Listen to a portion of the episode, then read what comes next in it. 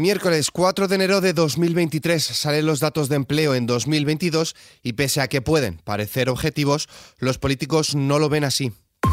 ISFM Noticias con Álvaro Serrano. Récord de afiliados a la Seguridad Social y cifra de parados más baja en 15 años. Este es el balance del año 2022. El número de cotizantes medio rozó los 20,3 millones, con 471.360 afiliados más que un año antes. Además, se registraron 268.252 parados menos en las oficinas del SEPE, hasta los 2,8 millones de desempleados. Escuchamos a la vicesecretaria general del PSOE, María Jesús Montero. Me parece muy importante eh, el poder afirmar, una vez que ya ha concluido este periodo del año, que las medidas económicas que ha ido poniendo en marcha el Gobierno de España están dando efecto y están demostrando que practicamos una política útil. Sin embargo, desde el Partido Popular insisten en que los datos del paro no son buenos. El vicesecretario de Economía de los Populares, Juan Bravo, muestra su disconformidad con el análisis del Gobierno y asegura que España es el país de la Unión Europea con mayor desempleo. España es el país de la Unión Europea con mayor tasa de desempleo. España es el país de la Unión Europea con mayor tasa de desempleo en los jóvenes. Y España es el segundo país de la Unión Europea con mayor tasa de desempleo femenino. Con lo cual, oiga, nosotros evidentemente nos cuesta ser tan positivos. Y esta es la valoración de la vicepresidenta segunda y ministra de Trabajo, Yolanda Díaz, acerca de estos datos. Aquellas reformas eran las que nos decían que no había alternativa, que todo se explicaba porque había sectores productivos en España que eran estacionales. Ya vemos que esto no era así. O también aquellos dirigentes y aquellas dirigentes que a lo largo de 44 años nos decían que no había alternativa, que había que elegir entre el paro o la precariedad, que esto es lo que teníamos. Pues bien, hemos demostrado que esto no es verdad y que mm, estamos ante una reforma decidida en la que sabíamos muy bien lo que estábamos haciendo y que afortunadamente está cambiando el mundo del trabajo en nuestro país. Más cosas. Hoy miércoles se abrirá el periodo de presentación de observaciones al anteproyecto de ley de función pública que concluirá el próximo 13 de enero cuando el Ejecutivo haya recabado todas las alegaciones al documento de 134 páginas. Entre las principales novedades de la ley se introduce la obligación de realizar una valoración anual a los empleados públicos para evaluar su desempeño laboral. Cambiamos de asunto. El exsecretario general de UGT, Nicolás Redondo Urbieta, ha fallecido en Madrid a los 95 años de edad.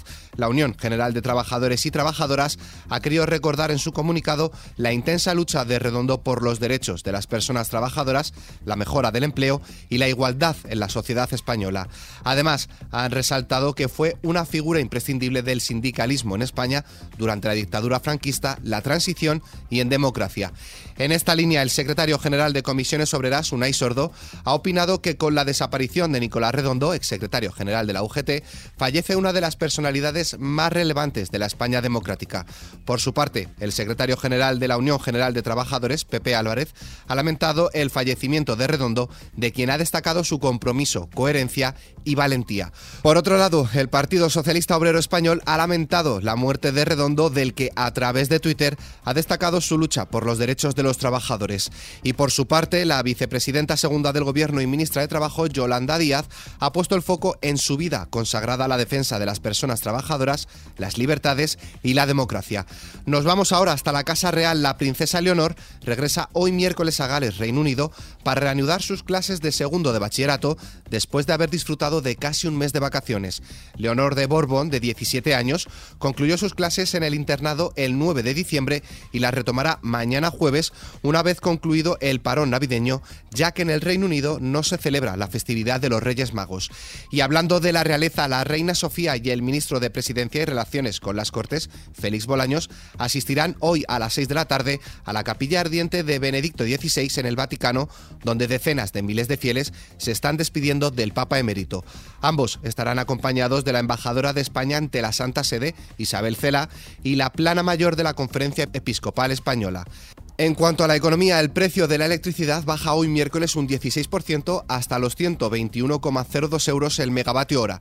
Por franjas horarias y excluido el ajuste, la electricidad alcanzará su precio más alto entre las 6 y las 7 de la tarde, cuando el megavatio hora llegará a 167,29 euros. Y el más bajo ha sido entre las 4 y las 5 de la madrugada, marcando de media 80,23 euros. En clave internacional, la Cámara Baja de Estados Unidos ha decidido aplazar hasta las 12 del mediodía la votación para elegir a su nuevo presidente después de que el líder de los republicanos, Kevin McCarthy, fracasara en tres votaciones sucesivas, la primera vez que sucede esto en un siglo. Y terminamos con nuestra hoja cultural.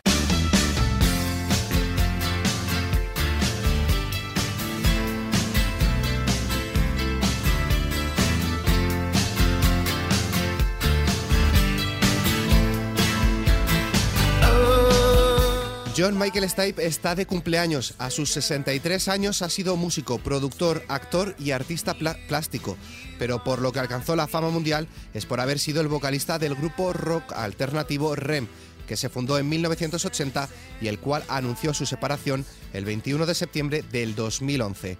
Stripe ha sido reconocido por su estilo de canto entre dientes, el complejo surrealismo de sus letras, así como por su activismo político y social. Con esta noticia, la cual podéis ampliar en nuestra web xfm.es, nos despedimos por el momento.